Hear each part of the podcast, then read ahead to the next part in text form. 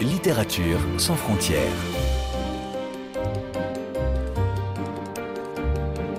Catherine Fruchon-Toussaint. Apolline Verlon. Bonjour à toutes et à tous. Aujourd'hui, je reçois Eleanor Catton, la plus jeune lauréate du Man Booker Prize, prestigieuse récompense littéraire internationale qu'elle a reçue à 28 ans pour son roman Les Luminaires, une grande fresque historique qui se déroulait au 19e siècle en Nouvelle-Zélande. C'est là à nouveau que l'écrivaine implante sa troisième fiction, mais cette fois à notre époque, où elle aborde à travers plusieurs personnages, un millionnaire américain, un journaliste et des activistes néo-zélandais, les liaisons dangereuses entre capitalisme et écologisme. Un roman intitulé Burnham Wood, qui vient de paraître en français aux éditions Bûcher-Chastel, dans une traduction de Marguerite Capel, qui est aussi l'interprète de Eleanor Catton pour cet entretien. Et nous commençons avec une question sur la Nouvelle-Zélande, dont l'un de vos personnages dit que c'est le meilleur petit pays du monde, la God Zone, la zone de Dieu. Est-ce que c'est ironique ou c'est ce que vous pensez vous aussi de votre pays, Eleanor Catton? Um, Well, I would say that there is a lot of. je dirais que national pride in New Zealand. Il y a une certaine fierté nationale en Nouvelle-Zélande qui prend une forme assez amusante. Les Néo-Zélandais sont fiers d'une manière assez amusante en fait de leur pays. Ils aiment bien cette idée de l'exception culturelle qui vient du fait que c'est un tout petit pays, qu'il est très loin de tout et que son histoire est relativement brève, que ce soit l'histoire du point de vue autochtone ou de l'histoire des colons. Et ça m'intéressait de l'évoquer dans le livre avec cette approche euh, un peu satirique parce que je pense que ça conduit les Néo-Zélandais à se considérer comme des gens qui ne sont pas complices de l'injustice telle qu'elle est pratiquée ailleurs dans le monde. Je pense que cette idée d'être complice, c'est quelque chose qui n'est pas du tout néo-zélandais et je voulais au contraire critiquer cette idée et la discuter dans le livre d'une um, façon satirique. La Nouvelle-Zélande est connue pour avoir accueilli les ultra-riches um, du monde qui ont acheté des terres comme une sorte d'assurance contre um, la catastrophe qui pourrait toucher la planète. Et en faisant ça, la Nouvelle-Zélande a contribué de façon massive aux inégalités dans le monde. Et à l'effondrement environnemental même. Donc j'avais un peu envie que le pays se regarde dans le miroir quand j'écrivais ce livre. Alors c'est vrai, Eleanor Catton, que vous avez aussi un lien particulier avec la Nouvelle-Zélande parce que à la fois vous n'y êtes pas né, vous êtes né au Canada où vos parents vivaient à l'époque et vous y êtes arrivé sur cette île océanienne adolescente. Est-ce que vous diriez que ça vous permet d'avoir un autre regard sur ce pays? Yes, I think so. I mean, I think, oui, je um, crois. Any kind of distance is je pense que toute forme de distance est une bonne chose pour une écrivaine parce que ça permet de voir des choses différemment. Devoir décrire sa culture à ceux qui la découvrent et en même temps être aussi quelqu'un qui la découvre, c'est quelque chose de très précieux comme expérience pour n'importe qui, mais en particulier quand on écrit. Parce que ça montre à quel point nos expériences sont relatives et à quel point nous sommes conditionnés par la langue. Et nos attentes sur ce que le monde est ou sur ce que le monde pourrait être pourrait complètement différer, varier en fonction de la situation dans laquelle nous nous trouvons ou nous grandissons. J'ai une relation assez patriotique avec la Nouvelle-Zélande, je crois, au sens où, où je suis gênée par la gêne, l'embarras de ce propre pays, et quand le pays s'en sort bien, je suis fière. Mais je suis aussi très souvent exaspérée par ce pays. Um, J'ai le sentiment que c'est un pays qui n'est pas très logique dans son um, discours, en particulier sur ses échecs et ses défaillances sur la scène internationale. C'est quelque chose qui est difficile à exprimer pour les Néo-Zélandais. Et donc j'avais envie d'utiliser ce roman peut-être pour ouvrir ce dialogue. Mais je devrais préciser aussi qu'en écrivant, j'avais conscience que je voulais que ce soit un roman accessible aux non-néo-zélandais, qui puisse être apprécié aussi, de ceux qui ne sont pas de Nouvelle-Zélande, qu'il ne soit pas obligatoire d'avoir une relation intime avec la culture pour pouvoir être absorbé par l'histoire. Effectivement, et on va en parler dans un instant de cette histoire et de Burnham Wood. Juste une dernière question. Est-ce que pour autant, Eleanor Catton, vous vous sentez kiwi, qui est euh, le nom de ce petit oiseau qui ne vole pas, mais qui est l'emblème de la Nouvelle-Zélande et qui, de façon plus générale, est le surnom des habitants de l'île. Je le dis aussi parce que vos personnages se revendiquent kiwi, ou en tout cas disent on est kiwi, on est comme ça. C'est pour ça aussi que je voulais vous poser cette question. Oui, j'imagine um, que je peux répondre oui. Mais ça fait maintenant, depuis 2018, euh, plusieurs années que je vis en dehors de la Nouvelle-Zélande. Et le fait d'être à l'étranger pendant la pandémie de Covid, ça a complètement modifié ma relation avec le pays, en particulier parce que la Nouvelle-Zélande a vécu la pandémie d'une manière extrêmement différente de ce que les gens ont connu en Angleterre, là où j'étais. Um, et ailleurs dans le monde. Et aussi parce que pendant la pandémie, je ne pouvais pas y retourner parce que les frontières étaient fermées. Et à ma grande surprise, je me suis rendu compte que d'un point de vue émotionnel, j'étais vraiment complètement opposée à la fermeture de ces frontières. J'ai eu un bébé en Angleterre qui n'a pas pu rencontrer sa famille, ses grands-parents, ses oncles, ses tantes à cause de ces fermetures de frontières. Et beaucoup d'autres Néo-Zélandais autour de moi qui étaient au Royaume-Uni ont connu des moments très importants, des événements de vie comme des naissances, mais aussi des décès dans la famille et n'ont pas pu être présents. je pense que cette expérience a vraiment radicalement modifié mon rapport à la Nouvelle-Zélande. Je pense que je ne pourrai plus y vivre après ça. Donc, Bernard Wood se déroule dans la Nouvelle-Zélande d'aujourd'hui, avec à la fois les spécificités du pays, mais aussi des points communs avec le monde entier, à savoir comment faire face à la destruction de la planète qui devient de plus en plus inquiétante pour nous toutes et tous face à un libéralisme, un capitalisme sans frontières. C'est donc un sujet écologique, politique, humain que vous développez, incarné ici par plusieurs personnages, dont deux jeunes femmes qui ont monté une petite société bio de légumes, militants qui se réapproprient les terres privées pour faire des semences. C'est le projet Burnham Wood. À quoi ce titre fait-il référence exactement? Qu'est-ce que ça veut dire Burnham Wood? Burnham Wood, ça vient de Macbeth, la pièce de Shakespeare.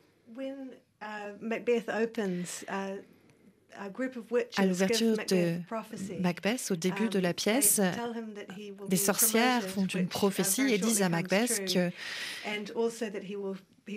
il euh, deviendra roi, qu'il va gagner du pouvoir. Et effectivement, il remplit la prophétie en, tuant le roi et en prenant sa place. Et il devient un petit peu obsédé par cette histoire de prophétie, devient accro à ces sorcières et cette idée de pouvoir connaître l'avenir. Et l'une des dernières prophéties que lui donnent les sorcières, c'est qu'elle lui annonce qu'il ne sera jamais vaincu tant que Burnham Wood, qui est donc une forêt, la forêt de Burnham, ne sera pas venu au château où tu vis. Macbeth entend ça comme l'impossibilité qu'il soit vaincu, parce que les forêts ne peuvent pas se déplacer, elles ne peuvent pas venir à son château. Bien sûr, Macbeth se trompe, les forêts peuvent bouger, se déplacer, et dans la pièce, ce qui se passe, c'est que l'armée d'envahisseurs utilise les branches des arbres pour se camoufler. Et c'est ce qui va le tuer à la fin de la pièce. Ce qui m'intéressait dans ce titre, c'était d'explorer nos aveuglements et la manière dont ça peut venir de nos certitudes les plus profondes. Très souvent, l'idée d'avoir une certitude sur l'avenir, d'être parfaitement convaincu que quelque chose va se produire, c'est quelque chose qui, quelque part, vous garantit une forme d'aveuglement. C'est une manière, en fait, de ne pas réussir à penser de façon créative et à ne pas réussir à envisager toutes les possibilités et toutes les options. Dans le livre, le titre a aussi un, sens tout à fait littéral, qui est celui du nom de ce groupe euh, de militants, d'activistes. Ils ont pris ce nom en partie parce que dans Macbeth, il se voit comme une sorte de forêt, de gardien de la forêt. Il se déplace un peu partout et ils se voient comme les gardiens de la terre, un petit peu comme la forêt dans Macbeth. Et c'est aussi parce qu'ils sont convaincus par l'idée qu'ils sont les gentils et justement, ils ne sont pas Macbeth, eux. Pour eux, le Macbeth de la pièce, ce sont les autres autour d'eux. Et je trouvais ça intéressant, la manière dont très souvent on a tendance à voir des ressemblances avec Macbeth chez nos ennemis, mais on n'arrive pas à reconnaître ces aspects-là chez nous. On ne voit pas quand nous-mêmes nous sommes Macbeth. Donc Wood, à la fois une référence littéraire, comme vous venez de le dire, et puis aussi la forêt a sa vraie place dans votre roman, puisque c'est là, dans la deuxième partie, où tous les personnages vont converger et se retrouver pour une situation assez dramatique dont on ne va pas évidemment parler. Restons encore un peu sur les personnages. Et par exemple, ces deux jeunes femmes que je citais tout à l'heure, Myra et Shelley, qui sont deux amies, avec aussi leurs différences, et qui tiennent donc à bout de bras cette petite entreprise qui n'est pas du tout pérenne, qui ne gagne pas de l'argent, mais elle continue. Elle continue par idéalisme sans doute. Est-ce que vous, vous êtes une idéaliste, Eleanor Catton? Um, Je l'espère.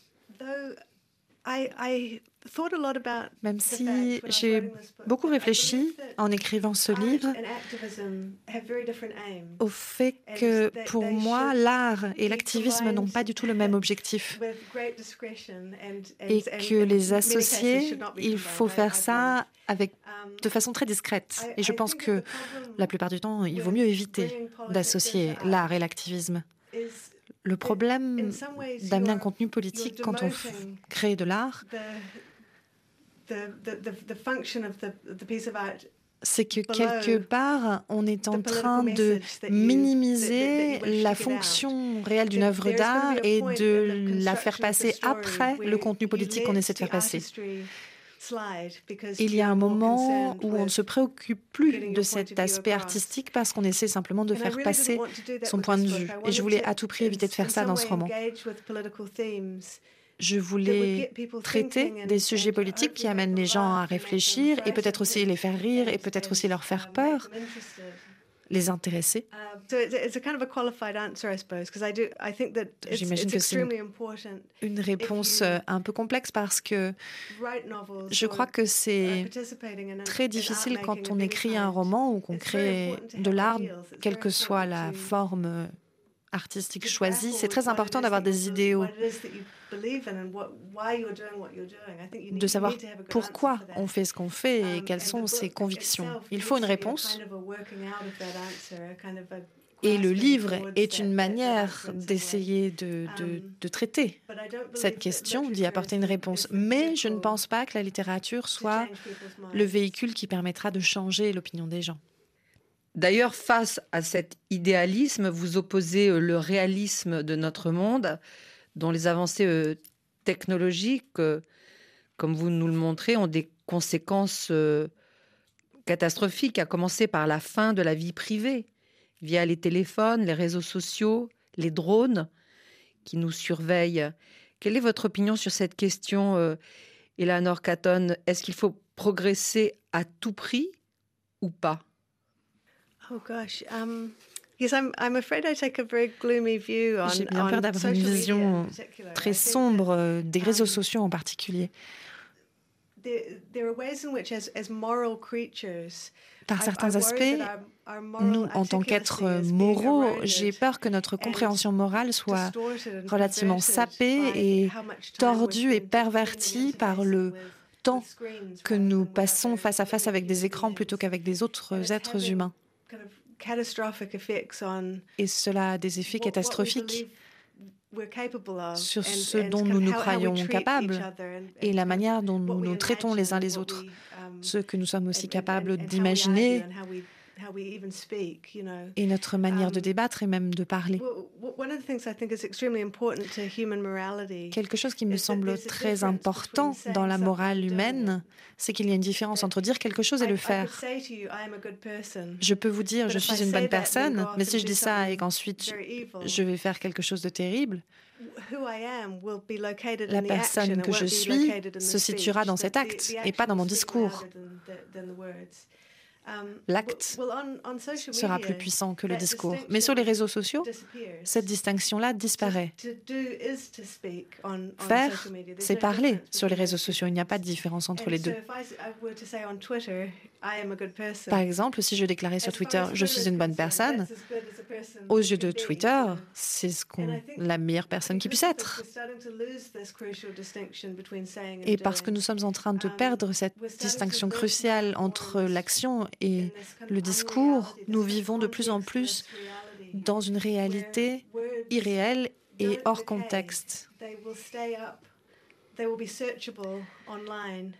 dans laquelle tout ce qu'on fait, d'autre part, restera accessible et pourra être trouvé sur Internet tant que la plateforme existera. Um, à moins que vous ne reveniez les effacer um, parce que peut-être la morale de l'époque aura changé. Nous ne voyons pas les effets des mots que nous utilisons parce que nous ne sommes pas dans une pièce avec quelqu'un d'autre nous ne ressentons pas ce passage du temps, le fait que les gens ont un corps, ont un visage, ont un esprit. Voir l'effet de ce qu'on fait sur quelqu'un, ça oblige aussi à faire la place pour qu'il puisse répondre.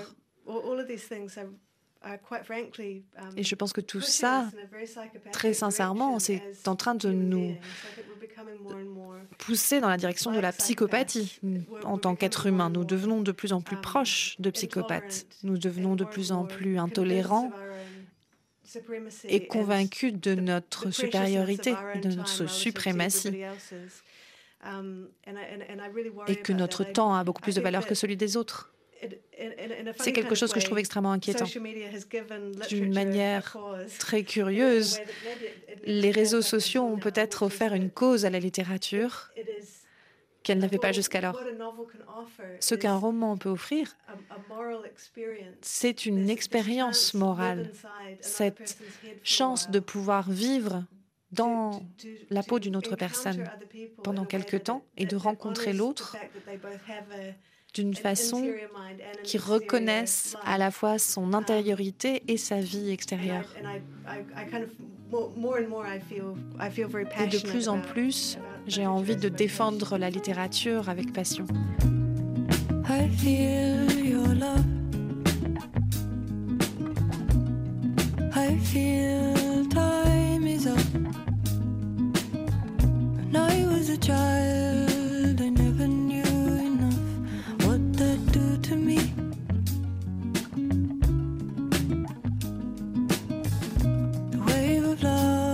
Transient hut. The water's the shell and we are the nut. A ties or a hand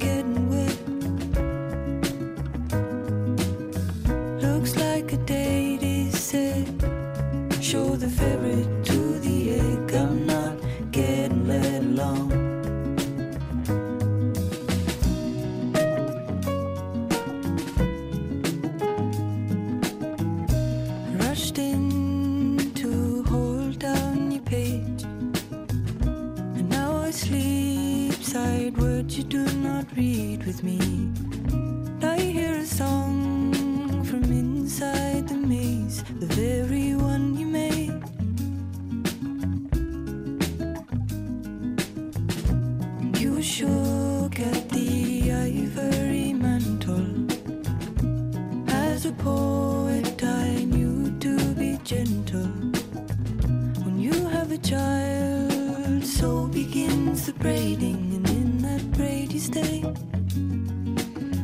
L'écoute de Littérature sans frontières sur RFI en compagnie aujourd'hui de l'écrivaine néo-zélandaise Eleanor Catton dont le nouveau roman paraît en cette rentrée de janvier sous le titre Burnham Wood aux éditions Bûcher-Chastel dans une traduction de Marguerite Capel à nos côtés également. C'est un roman, on l'a dit, qui soulève la question de l'écologie face au pouvoir de l'argent à travers le parcours et la rencontre de plusieurs personnages, certains idéalistes, prêts à changer leur mode de vie et de consommation pour sauver la planète, d'autres au contraire qui avec cynisme s'enrichissent au mépris de la communauté humaine. Et c'est là qu'arrive euh, ce troisième personnage, euh, un millionnaire qui a fait justement fortune dans la sécurité, qui possède des, drones, qui sait parfaitement manipuler euh, les téléphones et qui en Nouvelle-Zélande rachète des terres pour faire encore plus euh, d'argent. Officiellement, il dit qu'il vient creuser un bunker parce que c'est un survivaliste, mais évidemment, ce n'est pas vraiment la, la version euh, réelle. Ce qui m'a frappé, Eleanor Catton, c'est que ce personnage, Robert Lemoine, il est américain. Pourquoi? Est-ce qu'il y a quelque chose de symbolique? Dans le choix de cette nationalité, de cet homme qui incarne l'ultralibéralisme? Well, un unfortunately, there are um, an astonishingly large number of Malheureusement, il y a un nombre absolument impressionnant de personnes réelles qui auraient pu m'inspirer pour créer Robert Lemoine. Pour ne donner qu'un exemple glaçant, Peter Thiel, le milliardaire qui fait partie des fondateurs de PayPal, qui était associé à Facebook au début, est devenu citoyen néo-zélandais de façon secrète il y a une vingtaine d'années. En fait, plutôt une dizaine d'années. Après avoir passé seulement dix jours au total dans le pays, c'est vous dire à quel point le gouvernement néo-zélandais était prêt à toutes les obséquiosités pour courtiser ces riches et en faire des citoyens. Et on ne leur demandait même pas de venir dans le pays pour prendre la nationalité. Ils ont créé une espèce de situation de facto d'ambassade. Ce sont eux qui sont allés créer une ambassade à Santa Monica, là où lui habite. Peu de gens le savent, mais la Nouvelle-Zélande a une, un système d'imposition extrêmement favorable aux ultra-riches. Le taux d'imposition le plus élevé en Nouvelle-Zélande est actuellement de 39%. À l'époque de Peter Thiel, quand il est devenu néo-zélandais, c'était 33%. Donc lui accorder ce passeport, c'était vraiment une situation qui lui permettait une évasion fiscale fabuleuse. Et non seulement ça, mais ça lui donnait aussi un parachute formidable. À tout moment, à l'avenir, il pouvait avoir recours à ce pays pour s'y cacher et y trouver protection. Ce genre de comportement et de façon de courtiser les ultra-riches, on a des exemples partout dans le monde. Pour continuer avec Peter Thiel, son entreprise vient d'obtenir un, un contrat fabuleux à plusieurs milliards de dollars au Royaume-Uni dans le domaine de la santé, alors Um, que le, le système de santé est justement en danger. C'est quelqu'un qui est extrêmement puissant et qui est capable de dicter ses conditions au gouvernement et qui a suffisamment d'argent pour payer les pots de vin nécessaires. Évidemment, il fait partie de beaucoup d'exemples, il n'est pas le seul. Mais je voulais parler de ce phénomène dans le livre. C'est clairement le grand méchant de l'histoire. Et d'ailleurs, je pense qu'il en serait ravi lui-même. Le personnage adore adhérer à ce stéréotype du grand méchant. Mais de façon générale, dans notre culture, nous faisons preuve d'une obséquiosité incroyable vis-à-vis des grandes fortunes. En Nouvelle-Zélande, mais aussi ailleurs. Nous avons tendance à avoir une fascination pour les psychopathes et pour le type de comportement qui est récompensé par tous ces milliards de dollars. Nous avons envie de récompenser ce comportement, manifestement en Nouvelle-Zélande aussi, par un passeport. Bien sûr, le personnage est une créature fictive. Je ne me suis pas inspirée de la vie de quelqu'un en particulier,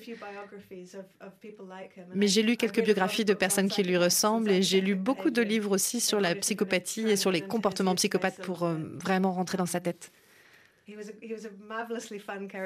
C'était un personnage extrêmement drôle à écrire parce que je pouvais être aussi méchante que je voulais.